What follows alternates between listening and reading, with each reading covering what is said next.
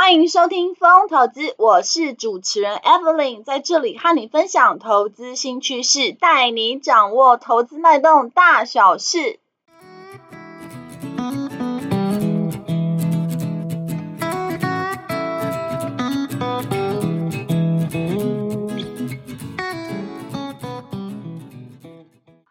欢迎回到风投资，风投资目前在 Apple Podcast、Mr. Bus、Google Podcast 都有上架哦。有定时聆听的观众朋友们，谢谢你们的支持。Mr. Bus 播放器最近啊有开放申请 Podcast 节目免费推广，Evelyn 希望可以让更多人听见这个节目，触及更多用户哦。因为呢，编辑团队会挑选适合的申请内容做推荐，包括用播放器的推播通知。官方账号、动态贴文等等，申请条件之一啊，就是在 Mister Bus 全能播放器 APP 上的节目评分至少要达到四颗星才能够申请。而且啊，目前呢，只有使用 iOS 系统的粉丝听众才能进行评分，Android 系统的用户啊，Mr. Bus 还会在筹备开放评分的功能。所以说啊，如果你使用的手机是 iPhone，麻烦你打开 Mr. Bus 的播放器，并且搜寻到风投资这个节目，帮我找到评分的区块，并且打五颗星评分，支持 Evelyn 继续创作下去。如果您觉得风投资节目对您有一点点帮助，也请不吝啬给予一个按赞的鼓励，并且分享给你的超级好朋友们，让他们呢也能听见风投资的声音。工商时间啊，差不多到这里，现在啊要进入节目的主题了。近两年呐、受到疫情的影响，无法出国，很多民众改封露营。台湾啊，户外休闲运动人口也有年轻化的趋势，年轻朋友啊，行动力十足，收到邀约说走就走。不过呢，一旦决定要露营，就要装拆设备啊，搭帐篷等前置作业都要做，所以说呢，会需要相关用品。除了传统露营必备的帐篷、睡袋等装备之外啊，还演变成精致露营呢。也就是啊，更注重露营露营装备与环境的风格，还要啊追求更好的娱乐跟舒适性，把餐饮、娱乐、住宿更完美的融入到自然环境里面。精致露营的营地啊，还配备天幕、精美厨具、装饰品、二十四小时的水电供应、洗浴设备等等啊，消费者不需要自己购买露营设备。只需要支付租金，使用营地就可以了。商机啊，可以说是相当大的哦。根据中华民国的露营协会统计，台湾啊常态性的露营人口已经突破两百万人了。可以说啊，因为境外旅游不能去，而改去短途旅行的市场升温也有关系。接下来我们来聊聊露营的投资机会吧。露营啊，源自于十九世纪六零年代的时候啊，美国青少年就开始进行了野外露营活动。T.H. Holding 更是出版了《露营者指南》，引发了欧美国家对露营地的热烈讨论。喜欢露营的人啊，开始驾驶汽车到郊外自然景观区搭建营地，体验啊露营生活。一直到二十世纪的八零年代初。技术进步啊，带动了俱乐部以及露营的产业链逐渐形成，营地的设备也渐渐的完善了。这个时候啊，露营的产业开始有了新的发展。二零二零年受到疫情的影响，全球的境外旅游市场受到冲击，短途旅行的活动也开始兴起了。露营活动啊，成为了欧美国家全球最主要的户外休闲活动之一。甚至啊，美国、英国、日本、韩国等国家在传统露营的营地基础上，发展出多种形态的露营活动。根据啊穷游网的数据指出，二零二零年户外旅游市场热度大幅的增加，露营啊成为了热度增加最快的户外旅游活动。同时啊，人们也越来越重视生活品质跟格调，精致露营产业啊，于是加速发展。根据啊，二零二二年北美露营报告指出，新参加露营的家庭中啊，认为疫情啊是促使他参加露营的比重有高达三成六。因此啊，短期来看，疫情啊催化了露营的参与度提升了。在国外啊，公园绿地的面积是非常大的，因此要供应露营场地的来源是非常充足的，成为啊设置露营营地很有利的条件。露营啊，同时也是一种休闲方式，更算是户外运动的其中一种分支。因此啊，在国外露营的产业起步比较早。二零一九年全球露营市场规模高达七十三点四亿美元，预计啊，二零一九到二零二六年之间的复合成长率更将达到十六点七个 percent，具备啊很高的成长潜力。尤其啊，现在从传统露营演进到精致露营，消费者啊更不需要自己添购露营装备，营地啊更提供了露营场地在内的一系列设施跟服务呢。按照场地来区分的话呢，精致露营可以分成森林露营、山地露营、星空露营、海边露营、沙漠露营以及湖边露营等等。还可以同时做很多的娱乐活动，包括啊露天电影、烧烤、野餐、桌游等等呢。整体来看呢、啊，二零一四年到二零二零年，全球露营渗透率持续上升，而且啊年轻族群更加注重露营的体验跟舒适性。二零二零年 Z 时代千禧年合计啊占露营的族群就高达四成八。比起啊，二零一五年提升了十四个百分点，因此啊，可以看得出露营参加的人里面是越来越有往年轻化发展的趋势。精致露营啊，将客厅、餐厅、影音室等情境融入到露营当中，并且啊，延伸出更多体验的场景。只是啊，现在还存在的问题是基础设施的环境不够完善。但预期呢，将会从小众市场慢慢变成常态化。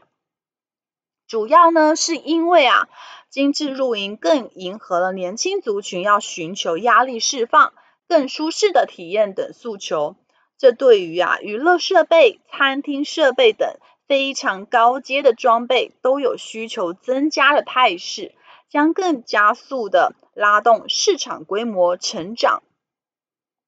我们看到选择精致露营的消费者，主要啊选择精致露营的原因，主要是为了释放压力，其次啊就是新鲜感跟体验感，再来呢就是为了拍好看的照片等等的。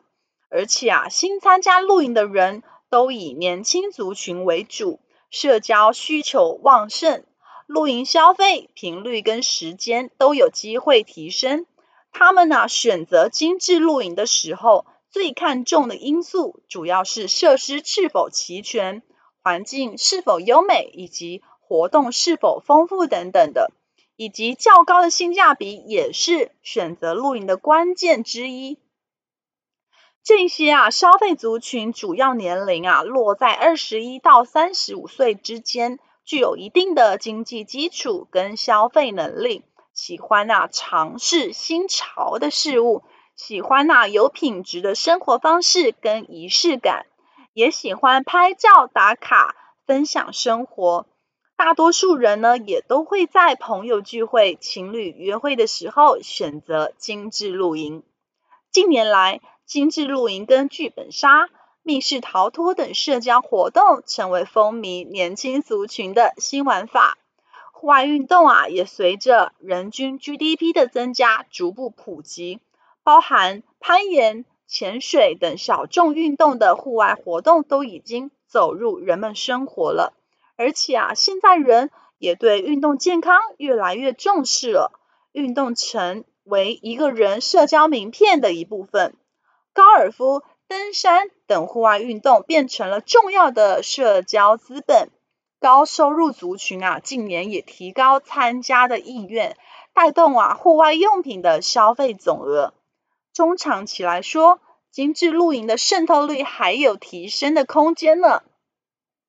根据 Grand View Research 数据指出，二零二一年全球精致露营的市场规模为二十三点五亿美元，全球啊精致露营的渗透率是二十点二 percent，而同一年度。二零二一年，美国精致露营市场规模为四点六亿美金，美国精致露营渗透率是十二点三 percent，看得出来啊，在露营装备的市场里面，还有超过八成的提升空间呢。以全球露营的设备份额来看，最主要的品项呢就是睡袋，其次啊就是背包，还有帐篷跟冰箱。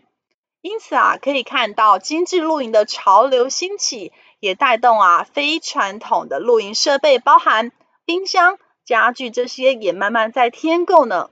将有机会使装备市场的总价值提升。全球啊，为了控制 COVID-19，纷纷出台很多的隔离措施啊，也增加了人们的烦闷、孤独感，因此。很多人对于社交活动、旅游的需求更加迫切了。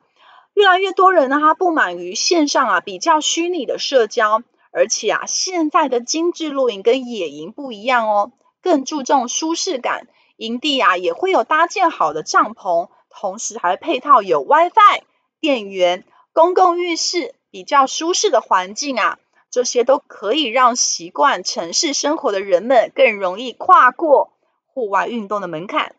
把精致露营啊当做户外运动的第一次体验，大概有八成一的精致露营受访者都有说，他们愿意继续的体验精致露营。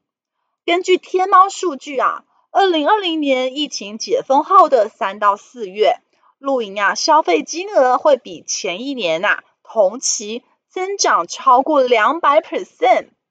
二零二一年双十一的天猫露营类的、冲浪类的、垂钓类的商品销售额也比前一年增长超过了五成、三成跟两成呢。同时啊，疫情的隔离措施也让人们觉得，诶，他们需要更加的锻炼身体，而且同时也能亲近自然。同时啊，经济水准达到一定程度之后。也会引诱出人们对于健康的追求，更进一步提升户外运动参与者的消费习惯。一到两天也是消费者比较容易接受的露营时间长度。现在啊，我们已经知道休闲度假的经济需求旺盛，露营的产业啊与营地的数量也快速的成长，精致露营啊更成为休闲度假经济的新风口。现在来看看露营产业的生态链长什么样子吧。精致露营产业呢，可以分成上、中跟下游。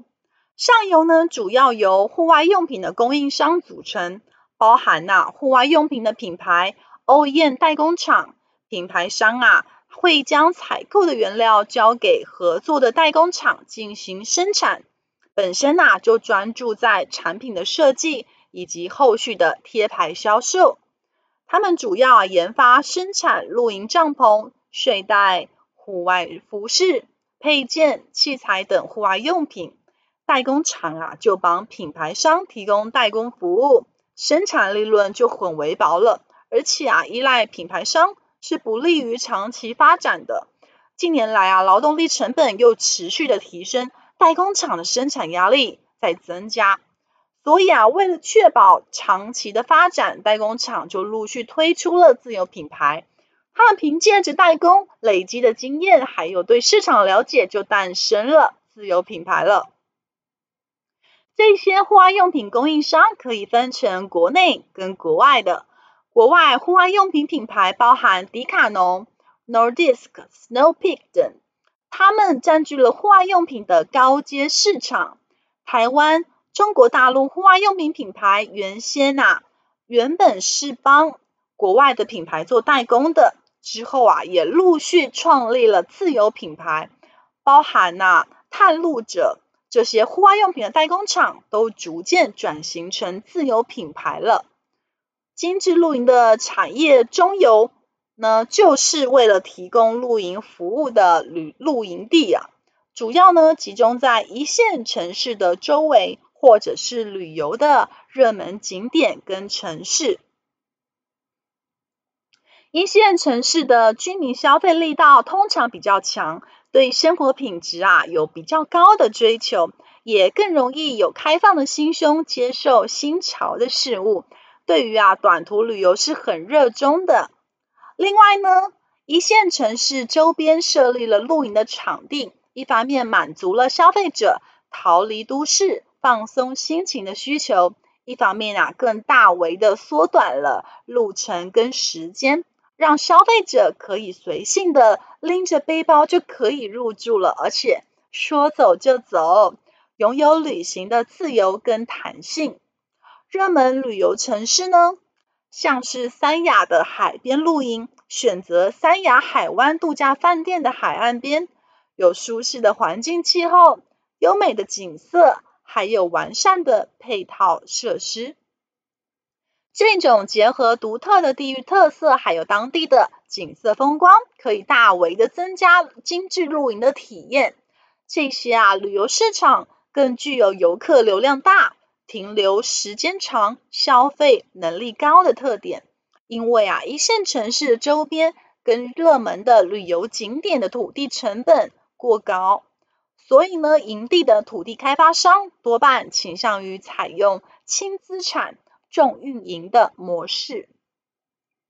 那精致露营产业的下游呢，就主要是年轻具有消费能力的消费者了，集中在二十一到三十五岁之间呐、啊，他们呢、具有一定的经济基础跟消费能力，喜欢尝试新潮事物的年轻族群，中产阶级也很喜欢拍照打卡，分享他们的生活。追求个性化、有品质的生活方式跟仪式感，这一些消费者啊，得到露营讯息的方式，主要是透过线上的社交平台，并且啊，透过浏览、体验、分享等过程啊，完成消费体验，并且透过拍好看的照片、社交，获得新鲜感跟体验感。综合来看呐，生产制造方面规模较大的公司啊，因为具有领先优势，比较能够拥有比较好的发展。品牌零售端的部分呢，就属国外的户外用品商，就具有更好的优势哦。不管呢是一般户外的活动，还是强度比较高的露营或登山，或是骑单车，人们啊其实都需要换上比较休闲的衣服跟鞋子。因此啊，商机出现了，包含夏天的凉感衣、机能衣、休闲鞋、登山鞋、慢跑鞋以及各式的登山露营装备等等。即便啊不是以往的旺季，也感受得到销售量的提升了。所以啊，相关的户外休闲概念股，我们举例如下，包含呢八九三三的艾迪亚、一四五的吉盛、一四四七的力鹏、一四六六的巨龙、一四三四的福茂、八九二四大田、九九零四宝成、九八零二玉琪、八四七七创业家、一四七七巨阳、九九二一巨大、九九一四的美利达跟九九三八的百合、九九一零丰泰跟一四七六如虹，这些都是。户外休闲的概念股哦。接下来呢，我们要回复一位听众啊，之前呃在 Podcast 留言的问题哦。有一名听众有问到说，未来电动车趋势啊是一个大市场，以电动车为主的 ETF 国泰零零八九三，还有以电池储能为主的零零九零二，都是适合的投资标的吗？以目前通膨的状况啊，股市大跌，所以啊，上述的两只股票目前进场算是好时机吗？还是啊，只会接刀子呢？这位亲爱的听众您好啊，很感谢您的抬爱与提出的这个问题。我呢，虽然是分析师，不过依照金管会的规定，不能够在公开节目中推荐标的跟股票，但是啊，我能够说明一个方向性的看法。目前啊，通膨的确是一个市场相当关注的问题，尤其是啊，俄乌战争以来，OPEC 又进行了减产，石油资源是相当匮乏的。但是啊，中国封控解除之后，需求的回升，夏季也有用油需求，预期啊，油价在夏季仍然是居高不下的。通膨相关的数据啊，像是消费者物价指数啦，可能在第三季会持续维持在高档，到第四季呢，到明年第一季的时候呢，预期才会降温。但是呢，股市侵蚀基本面的力道，可能还需要一到两个季度才会消化完毕哦，这会加速资金的撤离，而且会使评价面受到修正。指数啊，不排除回到二零二零年十一月起涨的。评价的位置。不过啊，我们就以电动车的趋势来说，电动车相关的 ETF，除了 ETF 零零八九三国泰智能电动车、零零九零二中信电池及储能 ETF、零零八九五还有富邦未来车这些啊 ETF，其实聚焦在电动车行情，个股风险也能适度的分散。确实呢，非常适合小资族或者啊资金希望分散配置，不要孤独一孤注一掷在单一个股的去做投资哦。以上啊是本集第十六集《逃离城市的仲夏夜之梦》，露营投资商机来了的内容哦。风投资陪伴您轻松小透气的时光，透过经验分享跟不同看法，帮助您节省宝贵时间跟精力。我是主持人 Adeline，如有任何问题，请留言跟我们讨论，我们会回复大家哦，并且回复在我们下一集的内容当中。投资一定有风险，创作者以详尽、客观与公正义务，内容、观点分析与意见分享，请斟酌吸收。另外呢，我有经营一个景泰蓝电商网站，在虾皮卖场都有上架哦，名字叫做迎风线上购物。欢迎前往逛逛，卖场链接啊在下方。风投资将在每周不定时上架，下一集我们将分享更多财经观点，敬请啊记得按下订阅并且收听哦。我们下次见。